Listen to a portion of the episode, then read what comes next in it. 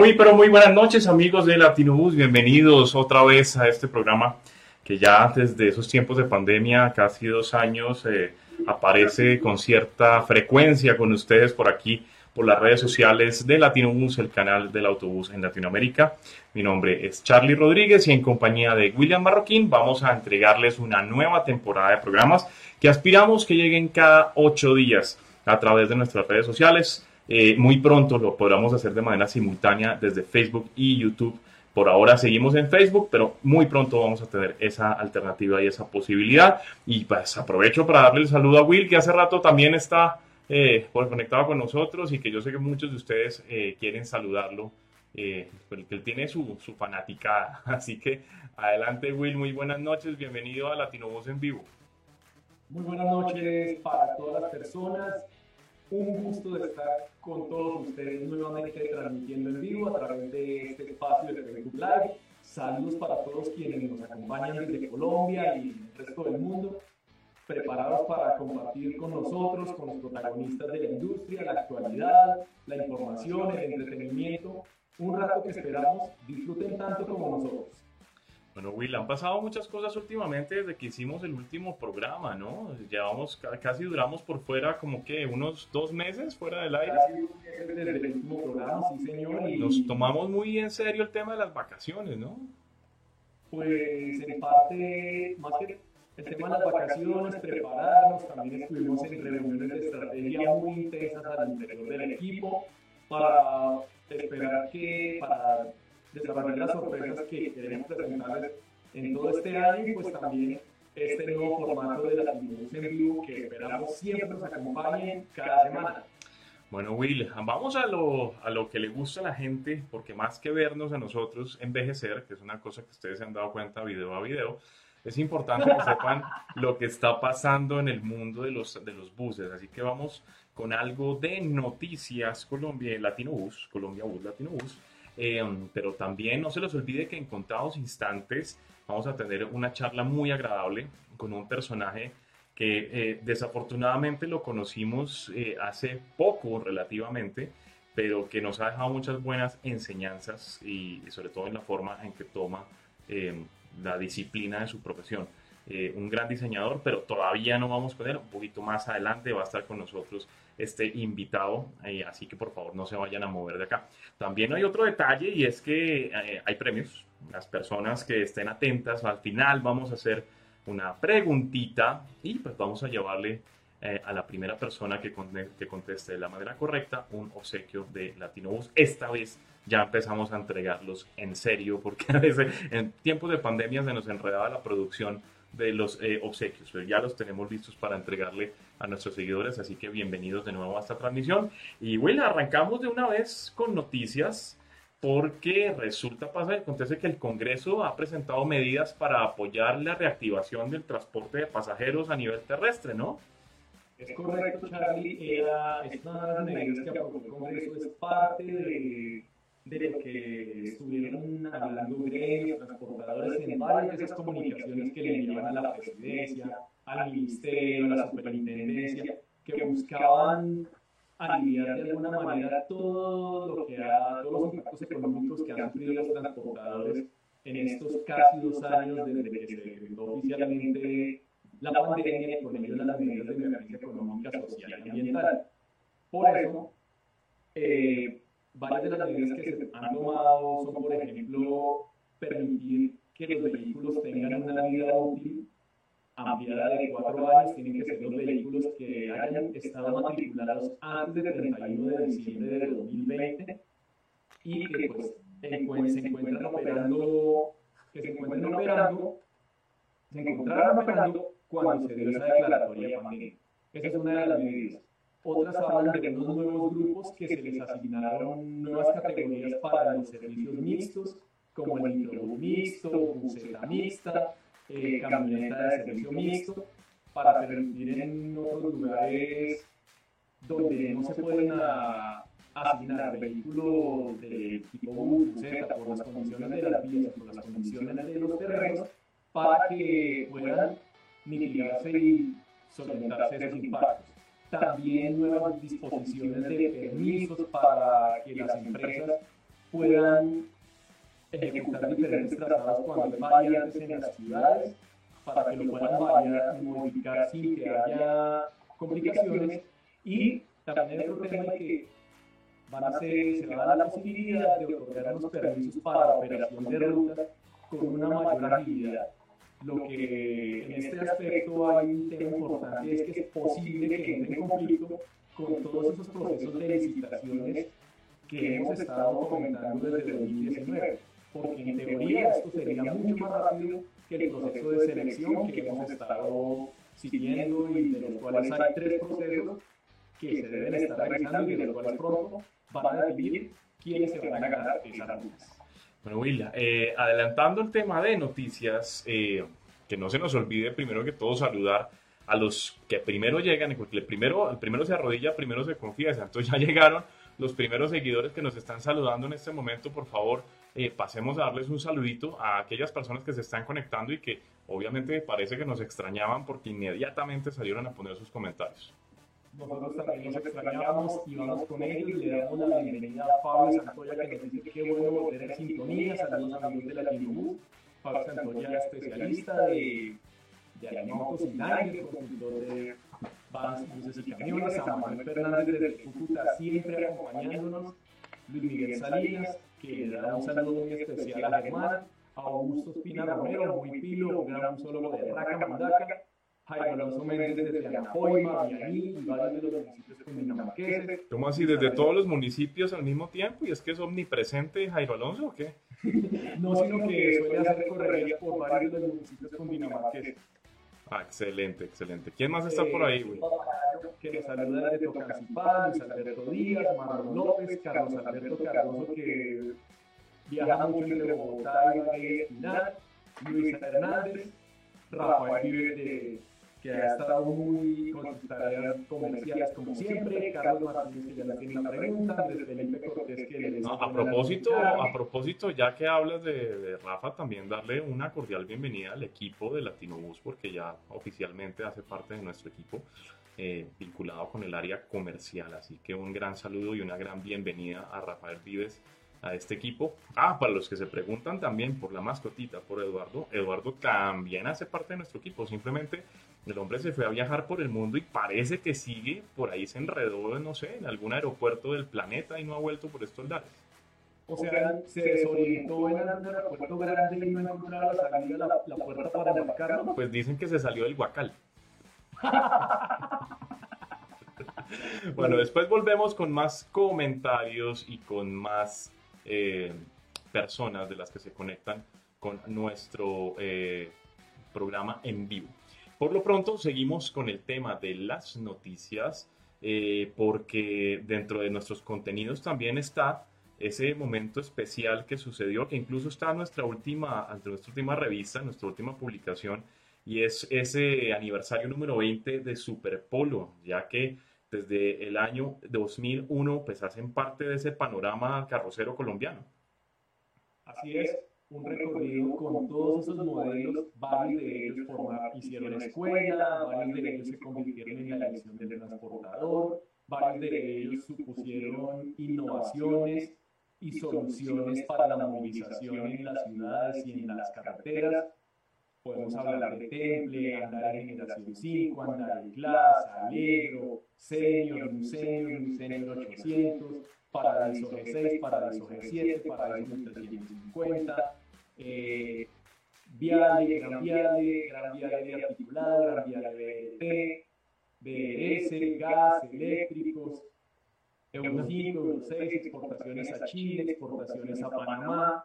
Bueno, aprovecho que estás haciendo semejante lista de mercado para recordarles que esta y muchas noticias de la actualidad de los autobuses, no solamente en Colombia, sino todo en Latinoamérica, están en www.latinobus.com.co, nuestra página web que está recargada, que está cada vez más, más eh, eh, seguida, porque realmente nos estuvimos verificando a principio de año cómo estaba el comportamiento de la página y les comentamos que sobre el tema de transporte de pasajeros es la página más visitada en Colombia, mi querido Will. Bueno, algo para alegrarnos, pero sobre todo agradecerles a todos ustedes que se conectan, que buscan actualizarse, que que nos leen, que nos siguen y la invitación es para que sigan manteniéndose pendientes de lo que pasa en el mundo de los buses con esa información que les publicamos en www.latinobus.com.co o www.colombiabus.com.co. Por cualquiera de las dos pueden llegar.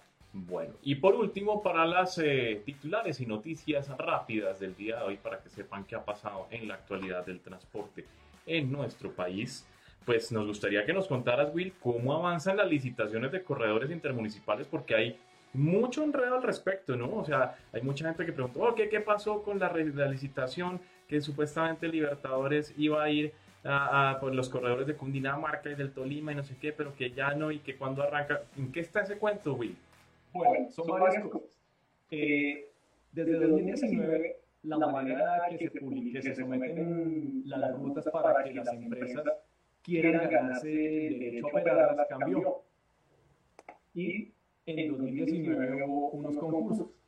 Esos concursos pues ya se adjudicaron casi todos, exceptuando el tema de la ruta de Bogotá a Chaparral. Cuando salió en agosto de 2019 el informe preliminar de evaluación, ese informe había determinado que las empresas que se ganaban la, la ruta eran Velotax y no. Pero luego salió el informe definitivo de evaluación y hubo un cambio dando como ganadores a Velotax y Continental Bus. Alias Fronteras, ¿no? Es correcto, del Grupo Expreso Bolivariano. Correcto hay un tema y es que una vez sale ese, salen esos informes, pues naturalmente siempre hay un espacio para que haya comentarios, apelaciones, y asimismo debe publicarse una audiencia una, un acta definitiva de adjudicación que indica a partir de esta fecha tienen tantos días de plazo para incorporar la flota y empezar a operar. En eso se da un tema que ya, ya se va de, ya sale del del manejo que le pueda dar el grupo operativo del Ministerio de Transporte y es que esa ruta se encuentra en un proceso de sentencia del Consejo de Estado. Así las cosas, no se sabe cuándo se van a resolver y seguramente se van a resolver primero estos tres corredores que se han estado, que se publicaron a finales del año pasado, que buscan entregar la operación de 14 rutas. De esos tres corredores, hay rutas como Neiva Bucaramanga, Medellín Viales, Bogotá San José de Guaviare, eh, también está Bucaramanga, Barranca Cartagena, Buitama Bucaramanga, Bogotá Riohacha, Medellín Maicao, Bogotá Curumaní, eh, Bogotá, unas rutas, eh, unas rutas entre Villavicencio y algunos municipios que se prestan en en servicio corriente en vehículos tipo camioneta, eh, otra de Quibdó al Carmen del Atrato. Son varias rutas que se esperan que se entreguen los resultados. Más o menos estimamos, si no hay algún cambio ni ninguna modificación al cronograma, se entreguen más o menos en unos 45 días, podamos saber quiénes fueron las empresas que se postularon. Nosotros sabemos en, hay, que hay algunas empresas interesadas y algunas de ellas nos dijeron, sí nos vamos a postular, pero todavía que haya información oficial, aún no. Mientras no salga el informe preliminar de evaluación, no vamos a saber qué pasa. Mi querido Will, por aquí nos estaban diciendo que se escucha con eco, listo. Vamos a mirar, esta es la primera emisión del 2022, cambiamos un montón de equipos, así que eh, pues déjenos los comentarios al respecto si ven alguna falla para que nosotros la podamos corregir para la próxima, eh, eh, el próximo episodio, para la próxima transmisión aquí desde Latinobus. Bueno, ya casi viene nuestro invitado, pero antes que nada, sí nos gustaría, o me gustaría dar una repasadita por los comentarios, porque hay, hay gente que está haciendo preguntas, hay gente que está haciendo preguntas y me gustaría resolverlas por acá porque pues eh, antes de hablar con nuestro invitado es chévere tener este espacio para responderlas. Por ejemplo, aquí nos dice Manuel Fernández que, ah, nos está diciendo que es más fácil clasificarse al Mundial de Qatar a que le llegue la gorra de, perdón, la gorra de Latinobús. Precisamente estaba revisando que en Argentina no se puede decir cachucha, se toca decir gorra. Entonces, eh, tranquilo porque ya tuvimos producción. Es que lo que no sabía la gente es que nuestro proveedor había estado un poco complicado, pero ya tenemos gorras nuevas y ya podemos hacerle llegar la gorra a Manuel. Por aquí también tenemos otro comentario que nos dice por aquí una pregunta. Ah, sí, no, Augusto Espina Romero nos está diciendo en este momento. Muchachos, ese tema de la licitación nos dejó sorpresa, aunque ya estamos esperando los resultados de cuáles empresas se lanzaron por las rutas, las rutas Medellín, Maicao y Medellín y Piales. Eh, hoy un tema que yo quería que tocáramos aquí, Will, y es porque hoy hace 76 años, ¿qué pasó? Hace 76 años inició operaciones una empresa muy querida de eje cafetero, muy cerca de Manizales, y estamos hablando de Empresa Arauca, una empresa para ir y volver. Exactamente, entonces Olga Lucía Bedoya nos está diciendo buenas noches, los saludo Olga Lucía, empresa Arauca, Armenia. Hoy estamos cumpliendo 76 años prestando nuestro servicio intermunicipal de pasajeros. Un gran saludo y un cordial abrazo para todos los eh, personajes, las personas que hacen parte y que han hecho parte de Empresa Arauca. Sabemos que por ahí ha estado gente como Nicolás Leiva, que ha estado Samir Echeverry, la familia Cuervo, bueno, todos los que hacen parte de esta compañía, deseándoles un muy feliz cumpleaños el día de hoy.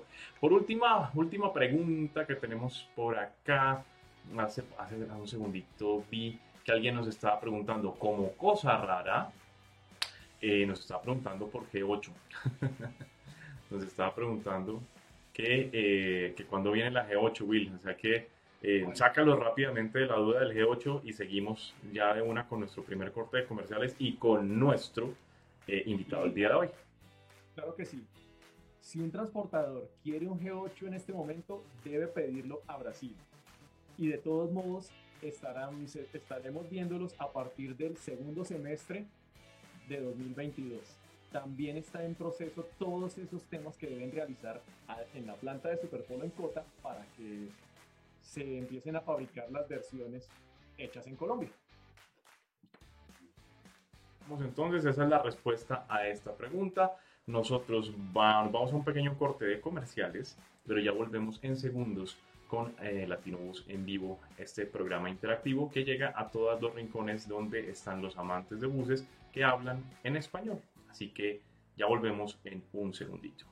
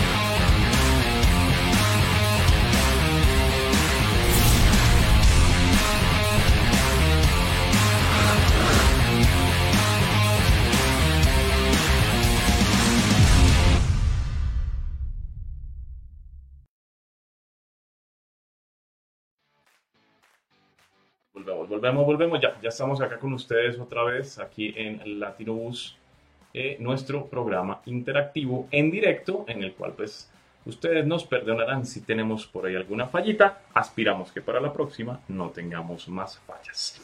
Bueno muchachos, les comentamos que mm, hace tiempo, hace un, tiempo, conocimos una persona que pues tiene como profesión ser diseñador industrial eh, y que logró, digamos que vincularse con la industria carrocera eh, del lápiz del cual han salido los trazos de algunos de los buses más bonitos eh, y de los proyectos más interesantes que ruedan actualmente por la geografía nacional.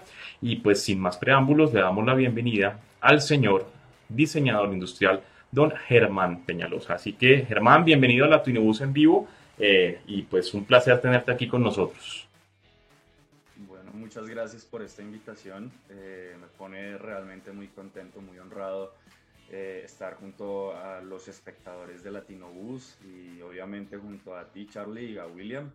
qué alegría poder estar compartiendo con ustedes.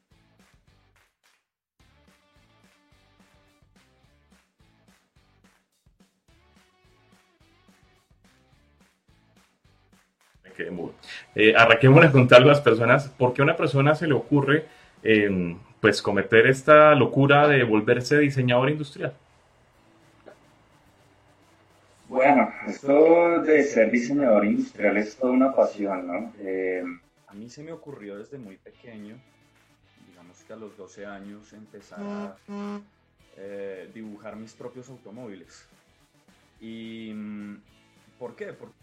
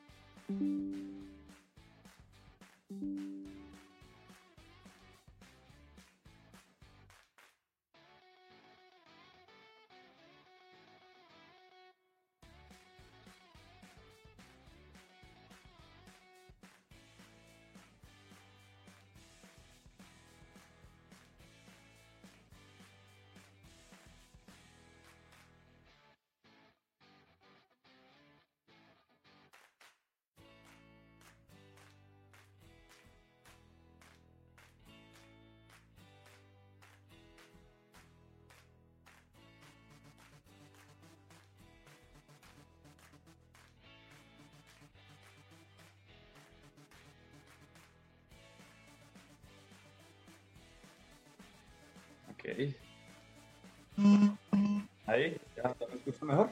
Listo, qué pena con ustedes que teníamos aquí un lío de audio canción, pero ya lo logramos arreglar. Qué pena contigo. Te toca repetir. Sí, toca repetir, pero bueno, hoy, hoy, nos van a, hoy, nos van a, hoy nos van a perdonar porque estamos en vivo tratando de involucrar aquí nuevo sonido, nuevas cámaras y nuevas cosas. Prometemos que para la próxima no, no tenemos esta falla ya tenemos el audio corregido. Entonces, Germán, vuelvo y te pregunto desde dónde arrancaste con el tema del diseño y vuelve. No, no, discúlpenos, por favor, y eh, ¿Ahí se escucha mejor? Sí, no, ya te escuchas perfecto. Adelante. Listo, estupendo. Eh, les estaba comentando, a los 12 años decidí eh, empezar a bocetar mis propios vehículos. Pensaba en que el usuario de un carro, de un automóvil, no importara los recursos económicos que tuviera para adquirirlo, Em, tenía que tener un vehículo bello, un vehículo digno, un vehículo cercano a sus aspiraciones. Pregunto, ¿me sigo escuchando mal o sigo ya bien? Eh, entonces les comentaba que esa era mi inspiración, darle dignidad a los vehículos de cualquier tipo y desde muy pequeño empecé a dibujarlos. Así que también les comentaba que durante las clases de matemáticas, de geografía, de francés o de literatura, siempre tenía un cuaderno para poderlos eh, dibujar.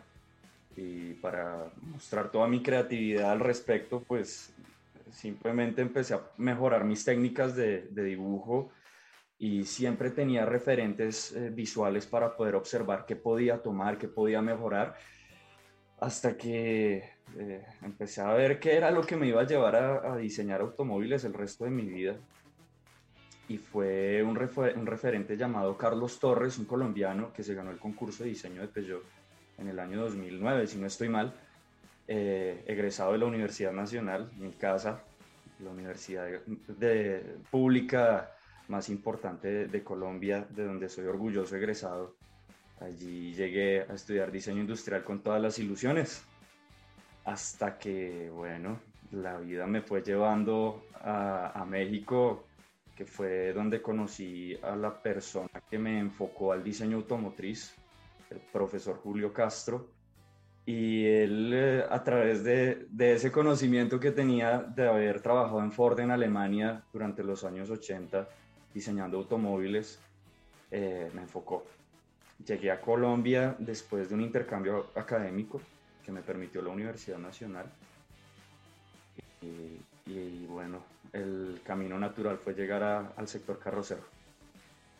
Eh, con respecto al tema del camino natural, es en esa infancia en la que tú dibujabas carritos y hacías, eh, llenabas los cuadernos, el cuaderno de religión y el de matemáticas con dibujitos de carros, ¿tú sabías que existía como tal la industria carrocera, que aquí fabricaban buses, que aquí había una forma de trabajar en eso o no tenías ni idea ni se te pasaba por la cabeza?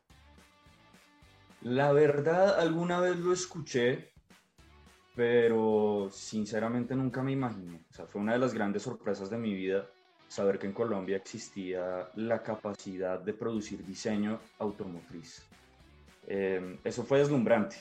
Eh, digamos que es una industria que está para el diseño y yo creo que para la mayoría de colombianos imaginarse que uno diseña buses, miércoles, siempre es una sorpresa. La gente te pregunta, ¿tú diseñas buses? ¿Tú, tú diseñas automóviles? ¿Tú diseñas vehículos? Eso se hace aquí en Colombia. Y pues sí, se hace y creo, estoy muy seguro eh, que mm, existimos un pool de diseñadores industriales muy interesantes eh, en, esta, en este país y en Latinoamérica. Es una, digamos que un camino profesional muy bello, muy interesante, que tiene muchos espacios abiertos eh, para la creatividad, para el desarrollo, la tecnología. Es una maravilla el sector carrocero. Y bueno, también es una responsabilidad de nosotros hacerlo brillar, ¿no? Hacerlo crecer. Muy bien. Eh, Will nos tiene preguntas y que adelante, mi querido Will. Claro que sí. Bueno, Germán, aparte de, de ese tema de, dar, de demostrar que se puede hacer diseño en Colombia, ¿cómo resultas también de docente y de descubridor de, de personas, de jóvenes que ahora también trabajan contigo y hacen parte de tu equipo? Bueno, la verdad es que la docencia es una cosa familiar. Eh, durante toda mi vida he recibido una educación con muchísimo amor. Eh, yo sé que esto suena como respuesta reina de belleza, pero no, no, no, es una cosa. La verdad, la verdad, belleza, eh, belleza no mucho, pero reina sí, toda una reina. sí, estamos completamente de acuerdo, mi estimado Charlie. El asunto es que en la familia siempre existió esa capacidad de explicar las cosas, de dar una razón a los orígenes de las decisiones que se toman, de sustentarlas. Y dentro de esa conciencia personal, profesional que se va forjando, eh, que además tuve un colegio que, que me formó muy bien en ese aspecto, con unos docentes increíbles, pues creo que diseñar y explicar el diseño se me empezó a dar de manera natural. Eh, hubo una etapa en la que sentí muchísima curiosidad. Eh, un gran amigo mío, Alejandro Cruz, eh, me llevó a estudiar eh, un poco más el asunto docente, a entenderlo mejor y dije, venga, lancémonos. Y tuve la oportunidad de dar clases en una universidad magnífica, conocida como la Fundación San José, con unos docentes maravillosos, también tuve unos compañeros increíbles, pero la calidad de estudiantes, bueno, eh, siempre me sentiré muy orgulloso de mis muchachos. Eh, entre ellos estuvo eh, Sebastián Amado y David Herrera, dos estudiantes que tuve la oportunidad de involucrar en carrocerías JGB. Sebastián Amado, diseñador del Facino, él sabe pues todo el orgullo que siento por él y su trabajo, del cual pude ser director de proyecto desde la universidad mientras él estuvo involucrado directamente en JGB con unos compañeros también de lujo. Entonces, bueno, creo que es una fortuna haber contado con las personas que siempre me rodean en ese aspecto. Bueno, Will, tenemos una pregunta de nuestros seguidores, me parece muy interesante la que hace Manuel Fernández desde Cúcuta, así que darle paso a, a Manuel con su pregunta. Claro que sí, Manuel le pregunta a Germán, ¿Cómo llegan a tu mente los trazos para delinear un autobús? ¿Te enfocas en algo futurista o con diseños ya planteados? Bueno, esa es una pregunta que creo que siempre me deja pensando mucho. Eh, yo creo que la plástica, esto, esto que voy a decir es muy poético y de pronto un poco complejo de entender, pero lo voy a explicar muy bien. Si ustedes tienen enfrente una bola de arcilla que está húmeda, a mí me encanta tomar esa bola de arcilla y empezar a moverla con los dedos. Sentir esa plasticidad de la forma. Sentir que fluye con los dedos de una forma suave y, eh, y que demuestra una naturalidad. Eh, entonces creo que mi inspiración en ese aspecto, lo que influye en mis trazos, eh, es sentir ese tipo de fluidez en las formas. se puede ver un poco de ello en, en, los Dynamic, en los modelos Dynamic y, Dynamic Prime, que fue lanzado el año pasado. En los Majestic, también en la familia Majestic se alcanza a ver con las, las transiciones de luces, eh, los pellizcos que hay. En el Fascino, Sebastián tomó algunos de esos aspectos, eh, los mejoró, los hizo fantásticamente a través de los biseles, la transición que tiene que haber entre frente, laterales y, y entender que en la trasera también debe existir un lenguaje de diseño completamente evidente, que no se vea que como, como los dados, entonces los dados tienen el, el, punto uno y el punto, los tres puntos que son el tres, pero, pero realmente no se siente como una continuidad entre las caras de los dados, sino que eh, como las frutas, las frutas en cambio sí tienen esas transiciones suaves, las flores, ese tipo de organicidad eh, me llama mucho la atención. Es un tema que a mí me llama la atención y es que digamos que en una época se planteaba el diseño de un vehículo como, como el diseño de varias repúblicas independientes, ¿no? Estaba la República Independiente del frente, la República Independiente del lateral, la República Independiente del trasero, y en el interior también todas las piezas peleaban unas con otras, pero al final salía un producto. Digamos que la incorporación de los diseñadores industriales desde el año 89-90, cuando aparece nuestro queridísimo y excelentísimo compañerísimo Jorge Montaña en el tema, en el tema del, del, del, eh, del, halcón, ¿cierto? Empiezan a involucrarse y ya empezamos a ver productos que son mucho más coherentes, que se ven como que, como que son una, una entidad y es muy, muy simpático lo que tú dices, la teoría del dado, ¿no? El dado tiene tiene todas las caras, pero las caras ninguna tiene nada que ver con la otra. Ahora estamos generando más bien un cubo de Rubik donde todo está bien organizado y de una manera mucho más eh, coherente. Claro, y hay una cosa que me parece muy importante al respecto y es que el, la persona que esté frente a un vehículo, un bus, lo observe por fuera, en todas sus caras, incluso en el techo, e ingrese al vehículo, tiene que sentir que está en el mismo vehículo. ¿Por qué? Porque el vehículo te está transmitiendo una personalidad, te está transmitiendo una manera de pensar, es un reflejo de una persona. Si la persona es coherente y es organizada, eh, va a ir a esa búsqueda. Em, y en esa búsqueda se va a encontrar con que hay formas que se pueden repetir, hay formas que se pueden explorar de distintas maneras, con distintas luces, con distintos contrastes o materiales, pero te están hablando el mismo lenguaje. Y eso hace que la persona que se siente observar el, vehículo, el bus, que es tan complejo en todas sus formas, no es como un automóvil que es mucho más pequeño, aunque escala, pues eh, digamos que los detalles están muy bien trabajados en un automóvil, pero en un bus hay que llegar al mismo detalle en unas extensiones muy grandes. Eh, y en la medida en que esa persona que observe el vehículo y lo sienta, lo perciba, lo toque, lo palpe, lo vea, lo escuche incluso, eh, tiene que existir esa sensación de, de unidad, de armonía, eh, que la composición sea armónica.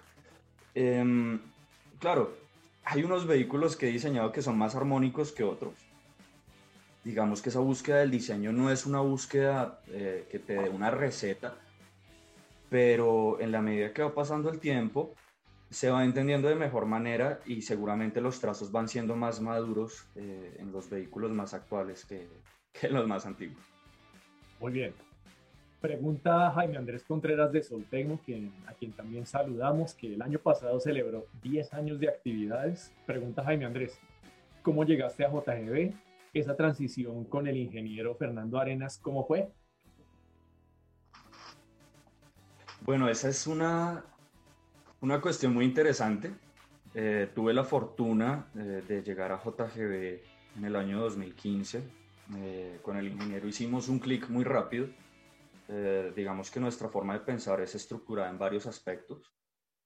Sin embargo, digamos que nuestras formaciones, es decir, ingeniero, diseñador, es algo que choca en algunos aspectos de manera importante. así que, bueno, cada quien fue entendiendo cuál era su, su rol al respecto, mi rol frente a la ingeniería y el rol de él frente al diseño.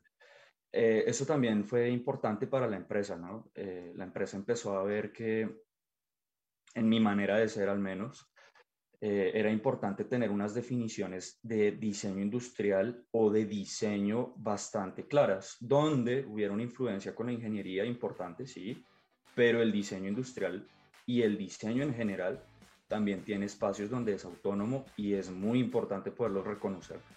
Porque eso, eso, eso, eso, ha sido una, una, lucha de toda la vida entre el diseñador industrial y el, y el, ingeniero mecánico, el ingeniero industrial, ¿no? Digamos que siempre ha sido esa, y, y, esa pelea en que el ingeniero dice las cosas de una forma, el diseñador las dice de otra, pero realmente lo que hay que tener claro es que si no hay ese trabajo interdisciplinario y si no se complementan los saberes y los conocimientos del uno con el otro, pues no se va a llegar definitivamente al éxito, ¿no? Decían alguna vez que si todos los productos fueran diseñados por ingenieros, pues serían, serían cajas de lata cuadradas. Eh, y si todos fueran diseñados por diseñadores, serían bellísimas cajas inútiles que no servirían para nada. Entonces, hay que hacer ese, ese matrimonio para que se dé esa, esa coexistencia. O no sé cómo lo ves tú en ese caso. Sí, efectivamente. Es más, mira, sobre esos aspectos, quiero decirte que también he sido muy afortunado en la vida. Eh, recién llegué a JGB Mm, entender que ellos habían hecho diseño industrial desde la ingeniería. Eh, me permitió entender que hay ingenieros que manejan la plástica también de manera impecable. Em, yo te he hablado de Carlos Rojas, del ingeniero Carlos Rojas. Eh, él ha sido no solamente un ingeniero fantástico, sino además diseñador industrial eh, por simplemente por empírica por curiosidad, por amor a su trabajo y además por su propia investigación del mercado.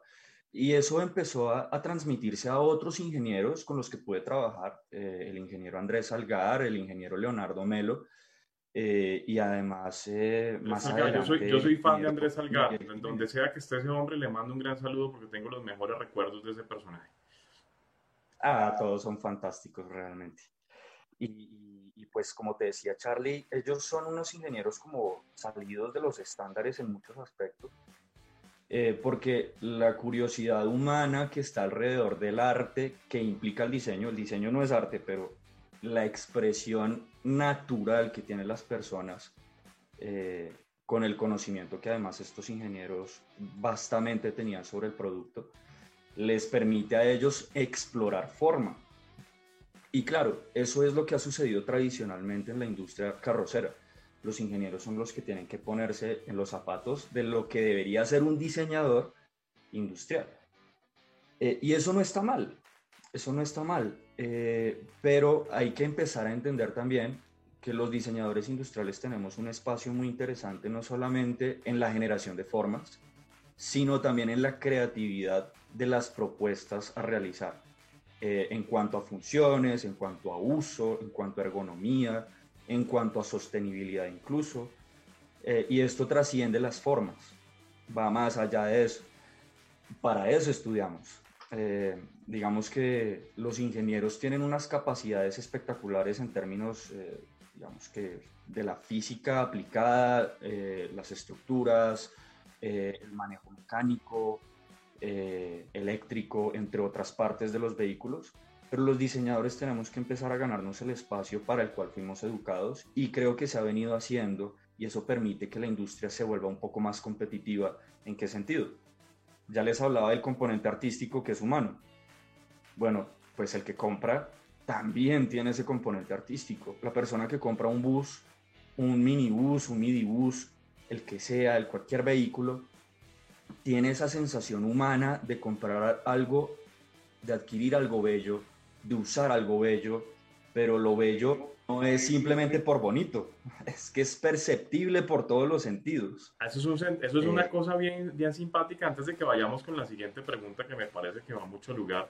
Em, y es que voy a, voy a contar una pequeña, qué pena que interrumpa con una pequeña historia, pero recuerdo que en alguna época trabajé con un importador de vehículos que traía buses de China. No voy a decir la marca, obviamente, por no, por no comprometer a los personajes. Pero ellos empezaron a traer unas busetas y unos vehículos que funcionalmente eran muy prácticos, pero estéticamente eran muy poco agraciados. Y era porque ellos habían arrancado trayendo camiones de China y pensaron que el cliente del bus era exactamente igual que el cliente del camión que él simplemente necesitaba un fierro, pero resulta que el transportador, además de un fierro, necesita un vehículo que tenga un carácter aspiracional, que muestre su personalidad, y esa personalidad muchas veces está ligada a la belleza. Nunca entendieron que tocaba traer más que vehículos fierrudos, traer vehículos estéticamente agradables, ergonómicos y realmente que mostraran la personalidad, porque a veces, muchas veces el transportador es como el pavo real, ¿no? Que le gusta sacar su cola y mostrar, mire, me compré un JGB. Exactamente. Y existe, creo que JGB ha tenido esa visión al respecto eh, de cómo los vehículos llegan al aspiracional del cliente. Eh, es muy importante que los clientes que utilizan no solamente utilicen funcionalmente, eh, hay funciones que son prácticas, ¿no es cierto? Es decir, yo practico el uso de las cosas, practico el uso de un buen volante, practico el uso de un buen panel de instrumentos, etc.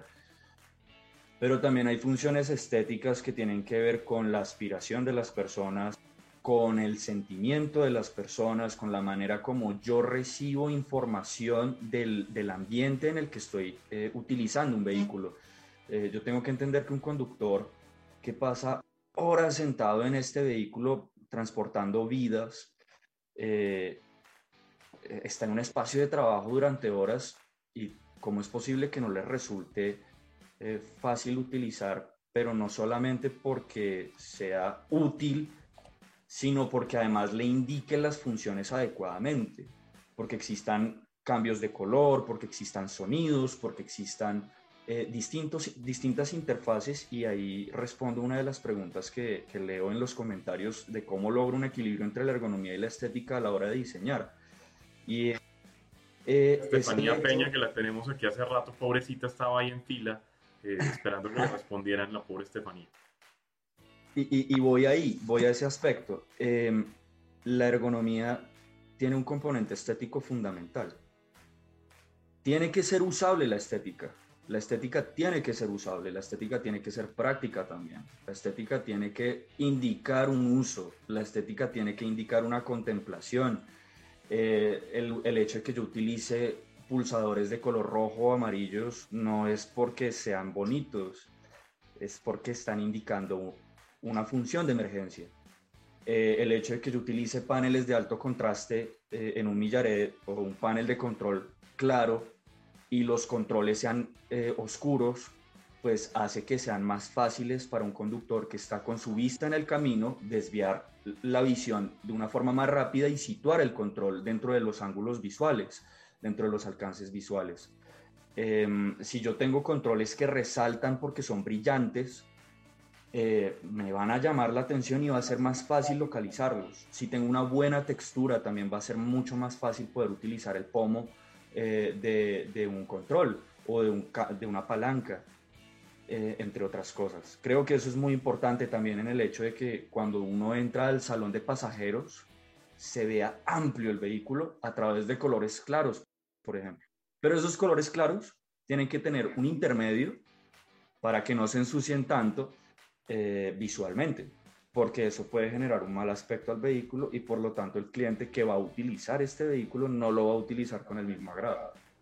Todas esas cosas que tienen que ver con la estética tienen un componente ergonómico eh, claro. Listo, vamos con otra pregunta, Will, por ahí que tenemos ya pendiente. Así es, tenemos varias preguntas y siguen llegando personas. Vamos con la pregunta, Jairo Alonso Méndez le hace esta pregunta a Germán. ¿Considera que los lujos o gallos son una afrenta a su trabajo? Esa es una muy buena pregunta. Bueno, a ver, eso vamos a responderlo de la siguiente manera. Un diseñador no diseña para sí mismo y en eso se diferencia de un artista. Un artista fabrica desde la introspección para otros. ¿Por qué? Porque a él le importa un comino o a ella le importa un comino si se vuelve popular su obra o no. Está haciéndolo porque le nace eh, y no se pone a pensar si les gusta o no les gusta a los demás. Pero un diseñador tiene que diseñar para los demás. Lo principal son los demás. Y en ese sentido, el mercado, pues le gustan los lujos y le gustan los gallos. Mi vena personal, es decir, si yo como artista me paro a observar mi obra, yo preferiría que no tuviera gallos.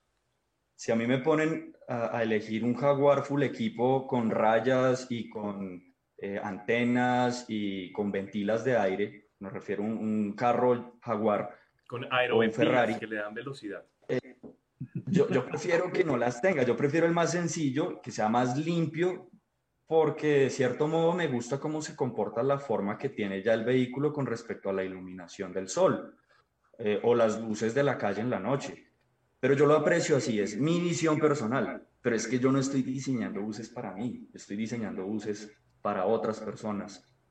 Eh, y si los conductores se sienten felices ubicando este tipo de elementos, eh, pues es importante tenerlo en cuenta en el diseño. Eso es muy importante. De paso aquí también, sumándole, sumándole a ese comentario, tenemos, ah, eh, complementándolo, nos dice Andrés Felipe Cortés, también nos dice que qué opina Germán de los gallos, de las cachuchas, los tapacubos y la luz. Es básicamente lo que estabas hablando ahorita, ¿cierto? Sí, sí, correcto.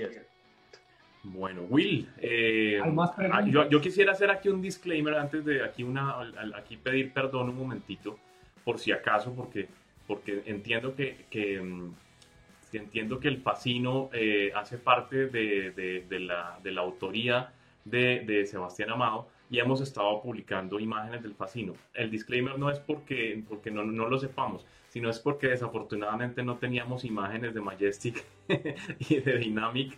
Entonces esto es una cordial invitación a JG para que nos invite a hacer videitos de esos carros. De todas maneras sé que parte de su ADN formal y, empresarial está ahí, entonces por si acaso, para que después no nos vayan a regañar. ¿Listo? No, ni más faltaba y, creo que con Sebastián hemos hablado muchas veces de eso. Una de mis eh, infidencias respecto a, ser docente es que a mí no me gusta decirle a los diseñadores que tengo a cargo eh, o formando, que estoy formando, cómo es que tienen que diseñar. Un diseñador tiene que descubrir cómo va a diseñar un diseñador tiene que sentir su manera de diseñar. Eh, y en ese sentido, siempre he tratado de que Sebastián eh, sea una persona que fluya con la manera en la que él piensa el diseño. No es la mía, tenemos muchas cosas en común. Eh, en el Facino hay muchos rasgos que se emplearon en, otros vehículos de JGB, así como los nuevos JGB tienen muchos rasgos que tiene Facino. Ok. Bueno, vamos con un pequeñísimo corte a comerciales y ya volvemos en unos segundos aquí con Latinobus en vivo, este programa interactivo que es para todos los amantes del autobús en habla hispana. Así que ya volvemos en unos segundos.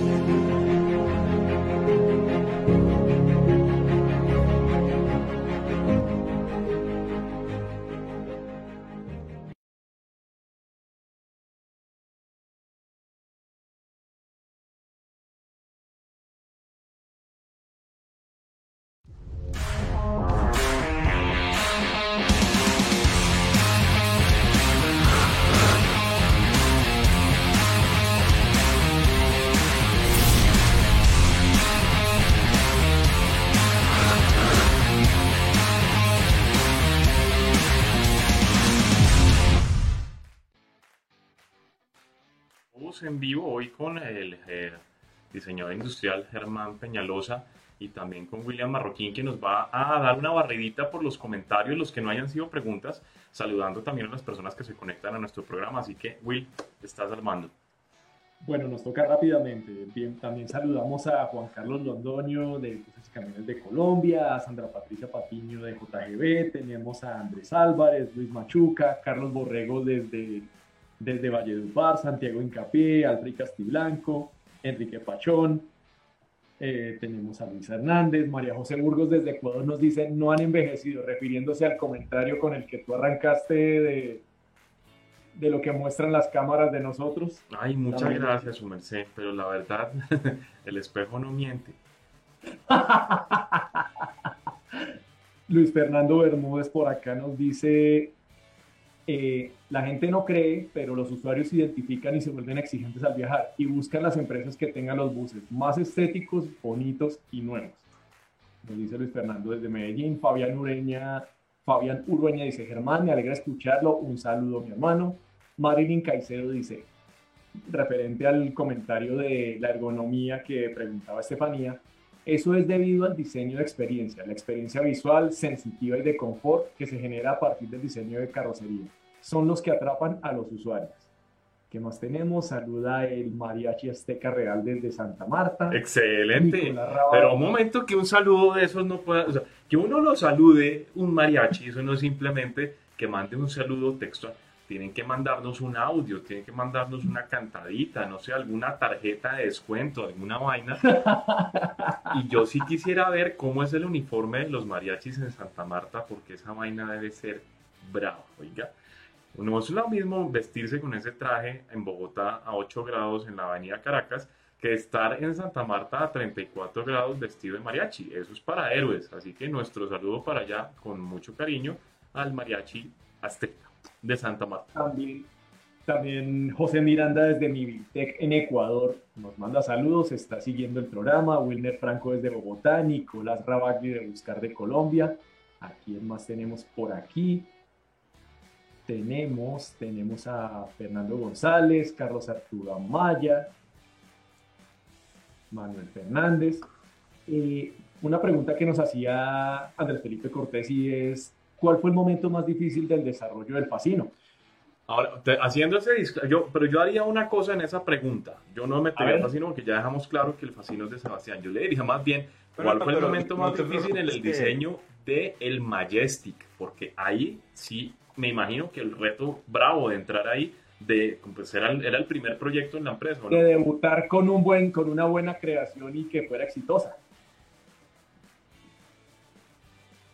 El Majestic tiene, tiene muchas historias eh, al respecto que son bien particulares. Eh, es un carro que nace en la necesidad de renovar al Atlantis. el modelo Atlantis ya tenía sus seis añitos y, bueno, JGB acaba de lanzar su bus de dos pisos, su Majestic Dual, eh, que gustó mucho. Y bueno, la idea era poder llegar a un concepto similar en varios aspectos. Yo estaba recién llegado a JGB, yo llegué como estudiante a hacer prácticas, estudiante del pregrado. Eh, y mis ideas de diseño eran, eh, digamos que lograr un trazo muy fluido entre el frente y los laterales. Además, compartíamos esa idea con los compañeros de trabajo, en ese caso con Carlos Rojas, eh, Fabián Melo y, Andrés Algar. Eh, y buscábamos el lujo a como diera lugar. El ingeniero Arenas nos buscó o nos llevó la idea de llegar a ese lujo, buscar materiales muy adecuados y eh, con el paso del tiempo en el desarrollo Em, fuimos llegando a un vehículo que tuviera unas características de unidades individuales que son Gela normalmente. Yo soy fan, yo soy fan de las unidades individuales. Esas unidades individuales son muy particulares porque tienen una estética que no es tan automotriz, eh, por lo menos con respecto a las tendencias actuales, pero tienen una calidad espectacular. Pues por, algo, por algo el carrocero de las tres letras, eh, duitamense, pues toda la vida ha usado esas parolas y de ahí no se ha movido. Eh, es una decisión, es, es, una decisión muy interesante. Eh, lo que sucede es que dentro de los aspiracionales que hablábamos ahorita de los conductores y de los clientes, este tipo de unidades no resultan tan atractivas. Eh, hace que el vehículo pues, no se vea tan actual en algunos casos. Eh, así que el reto estuvo en poder involucrar estas unidades de una forma lo más adecuada posible, que diera una tendencia de diseño de la época, en ese caso en el año 2015. Y de hecho los Majestic pegaron muy bien, eh, tanto así que mm, en esa primera generación se deriva el diseño de las, de las Dynamic. Eh, tenemos unas Dynamic que son eh, como un bus, pero en minibús. Entonces tenemos las características de lujo de un gran bus, pero en un vehículo muy reducido y la estética del Majestic se lleva al minibus. Entonces se logra ese objetivo que, que buscaba cuando era niño, de darle una dignidad eh, espectacular a un vehículo pequeño. Y rindió sus frutos. El Dynamic se vendió hasta su versión natural hasta el año pasado y se vendió bastante bien. Tuvo muy, buenas, eh, muy buena aceptación. Sin embargo, la crítica siempre fue la misma, las unidades individuales. Muy bien. Hay otra pregunta que teníamos pendiente que nos la formulaba Nicolás Contreras para Germán y dice, ¿cómo enriquece la labor diaria a ser parte del mundo educativo? Bueno, yo creo que el diseño sin investigación eh, se queda corto. Eh, el, propósito del diseño en cuanto a innovación es fundamental. Un diseñador que no ofrezca eh, ideas nuevas, un diseñador que no ofrezca una investigación lo suficientemente clara para acercarse al usuario, eh, no solamente no está siendo innovador, sino que va a llevar su producto eh, al fracaso. Y es, es clave porque pues, la razón de ser de nosotros está en que las empresas tengan valor, no que lo pierdan. Y en ese sentido, eh, creo que la pregunta quedaría resuelta, ¿verdad? Bueno, debo, Esperamos que para, para la persona que nos la formuló, para Nicolás, haya quedado despejada esa inquietud y pues más para permitirle a Germán conocer, darse a conocer y pues que la gente sepa cómo es ese balance entre estar en el mundo productivo y pues en el tema de la academia y la docencia.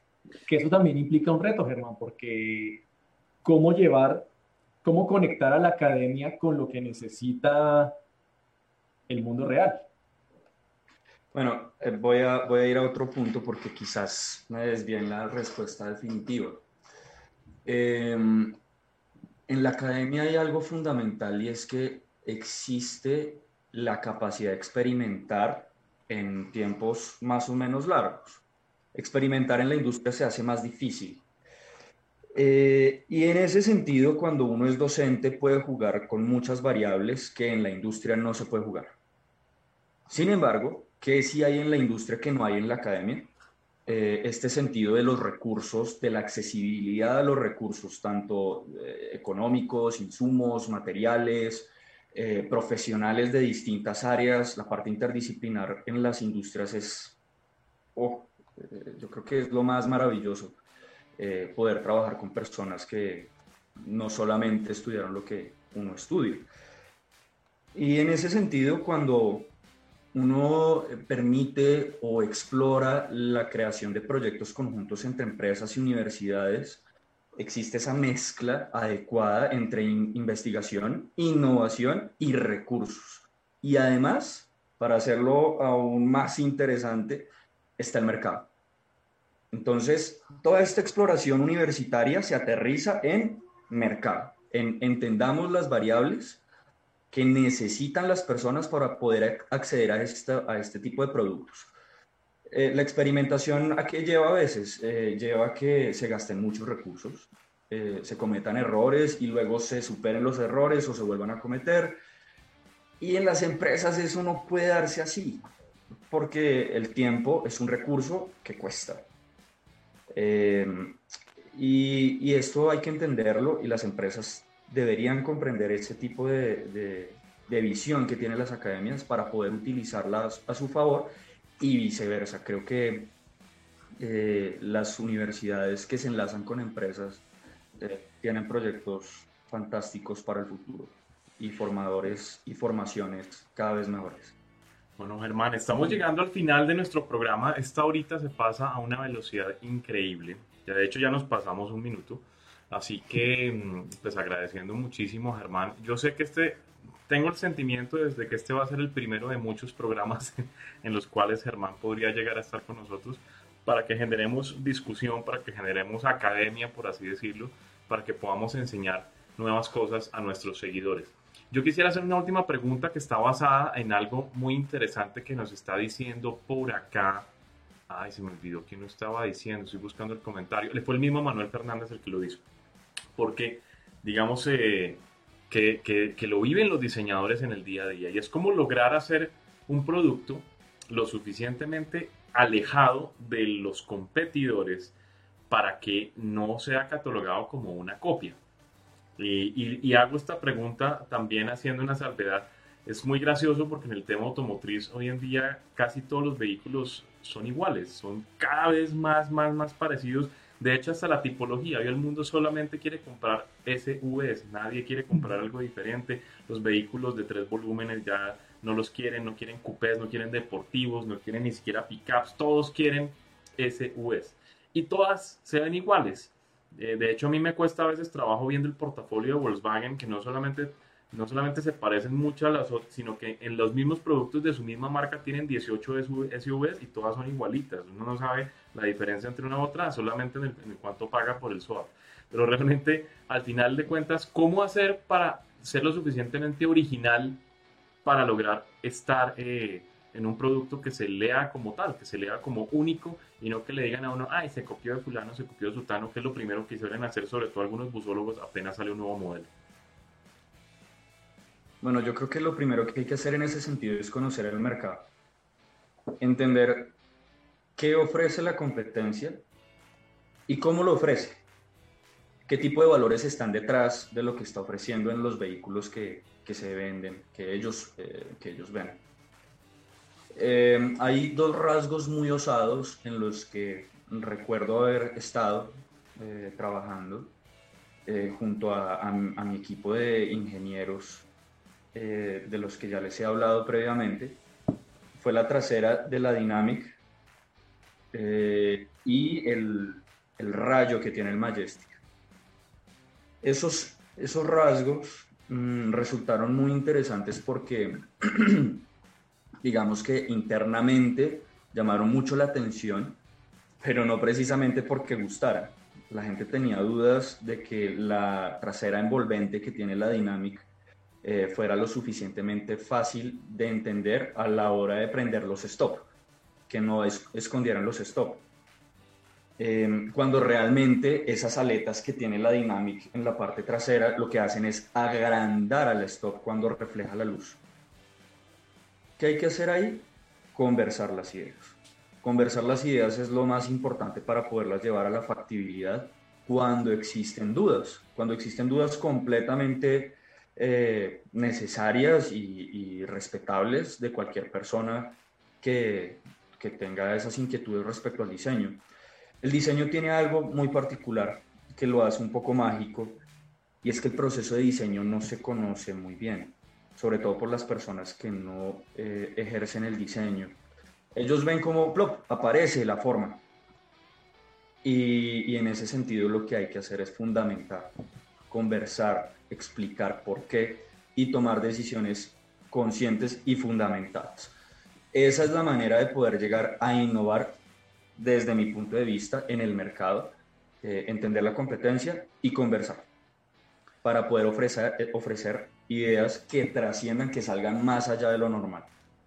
Eh, y en ese sentido también hay que revisar qué es lo que está proponiendo la industria tecnológica en general, que ofrecen con, las, con la iluminación, que ofrecen con los vidrios, que ofrecen con las texturas, con la pintura, todos esos aspectos son fundamentales. Muy bien. Ok, Will, vamos con la pregunta de cierre, Will. Esta es la ñapa porque nos pareció muy graciosa, muy simpática.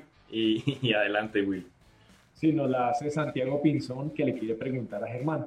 ¿Por qué la silla del conductor tiene faldita? Excelente. Es una muy buena pregunta, pero todo está en que existe un mecanismo eh, detrás de esas faldas. Existe un mecanismo de fuelle que permite eh, aumentar, disminuir, eh, incluso em, enviar la silla hacia adelante o hacia atrás, aumentar, em, digamos que ahí en ese mecanismo también hay involucradas mangueras neumáticas o que transmiten un flujo neumático. Por lo tanto, pues Creo que a nadie le gustaría ver todo ese sistema. Eh, y tradicionalmente la manera como lo han em, ocultado los tapiceros es a través de esas faldas. Eh, podría haber otras respuestas de diseño, seguramente sí, pero así como el perrito que, que está en la palanca de cambios, eh, el forro de perrito. hay una respuesta. Que porque el perrito y no otra figura más parecida a un perrito de pronto, no sé, una, una serpiente obesa. O algún otro animal. Pero es que volvemos al tema de, de la estética, ¿no? Eh, hay un tema más allá de la estética también, qué pena interrumpo, y es entender, eh, eh, a mí me pasó también en mucha época, hace mucho tiempo que yo quería volver a los transportadores colombianos, los quería volver noruegos, hasta que entendí que el transportador y nosotros tenemos nuestra propia idiosincrasia y sobre todo entender una cosa muy simple y es que cuando una pareja de conductores, por ejemplo, se suben en Colombia a una bus intermunicipal, muchas veces tienen rodamientos de 15, 20 días, 25 días, en los que muchas veces duran semanas sin ver a su familia y sin ir a su casa. Entonces, realmente, ¿cuál es su casa? Pues el bus. ¿El dormitorio del bus? No, ni siquiera el dormitorio, el, el, el, el sentatorio, ah, okay. el, trabajatorio, la oficina, esa es su casa. Por eso llevan muchos elementos que traspolan desde la casa a un vehículo sin ser elementos automotrices. Entonces por eso están las cortinas, las faldas, los peluches, las bambolitas de madera, los tapetes, una gran cantidad de cosas porque realmente ellos viven en el bus, no viven en su casa. Muchas veces llegan después de 20 días a su casa y, resulta que pues, hasta ahí van a interactuar con su familia. Es un tema bien complicado, por lo tanto ese ese nivel de apropiación que generan sobre los vehículos y además que las empresas lo permiten. Por ejemplo, en Transmilenio, en estas empresas que son, digamos, no hay esa posibilidad de, de apersonarse o, de, o, de, de, de, establecerse en un solo vehículo, pues simplemente los vehículos son mudos, no hay personalidad, simplemente todos son iguales porque cambian de conductor todos los días y por eso no hay esa apropiación. Bueno, pienso que ya llegamos, nos pasamos 10 minutos Germán, lo último que les quiera decir a nuestros seguidores y a todas las personas que se están conectando contigo en este momento y que por lo visto hemos tenido una muy buena recepción, tienes tu fanaticada, así que ¿qué mensaje les dejas eh, en, este, en este programa de Latinobus? No, pues en primer lugar encantado de haber estado con ustedes, eh, encantado de haber estado con, con, los espectadores con sus preguntas eh, magníficas, también muy feliz de tener tantos conocidos eh, tantos amigos dentro de, dentro de este espacio. Eh, qué alegría que se den estos eh, encuentros y que, bueno, sigan conociendo el trabajo de los diseñadores industriales en este mundo carrocero maravilloso que nos transporta día a día, que lleva vidas, lleva ilusiones, lleva sueños, que es tan inspirador y que estén pendientes de Carrocerías JGB, que tenemos cosas muy interesantes que mostrar este año. Y adivinen, y adivinen dónde las van a mostrar. ¿Ah? en Latinobus, el canal del autobús en Latinoamérica. Muchísimas gracias, Germán, por haber estado con nosotros. Eh, y Will, también muchas gracias a ti por estar aquí, como siempre, acompañándonos. Síganos, por favor, en nuestras redes sociales. ¿En cuántas redes sociales estamos, mi querido Will? Bueno, estamos en Facebook, estamos en Twitter, estamos en Instagram, estamos en LinkedIn, estamos en TikTok, estamos en YouTube. Todos los canales, todas las plataformas para que no se pierdan ningún contenido. Así que muy pendientes de nuestro canal de YouTube y además tenemos nuestra revista impresa que en este mes de enero no salió porque en este mes de enero todo el mundo está de vacaciones y es complicado hacer revista, pero en febrero vienen unos muy buenos contenidos en nuestra revista impresa y estén supremamente atentos a nuestro canal de YouTube porque se viene nueva temporada de videos. Vamos a estar bombardeando con una gran cantidad de videos que tenemos ahí represados para sacar adelante. No siendo más, yo me despido. Mi nombre es Charlie Rodríguez, director de Latino Bus y el señor William Marroquín también se despide de ustedes. Bueno, gracias a todos ustedes por acompañarnos. Nos vemos la próxima semana. Recuerden, Latinobús es el canal del autobús en Latinoamérica. Hasta todos los momentos.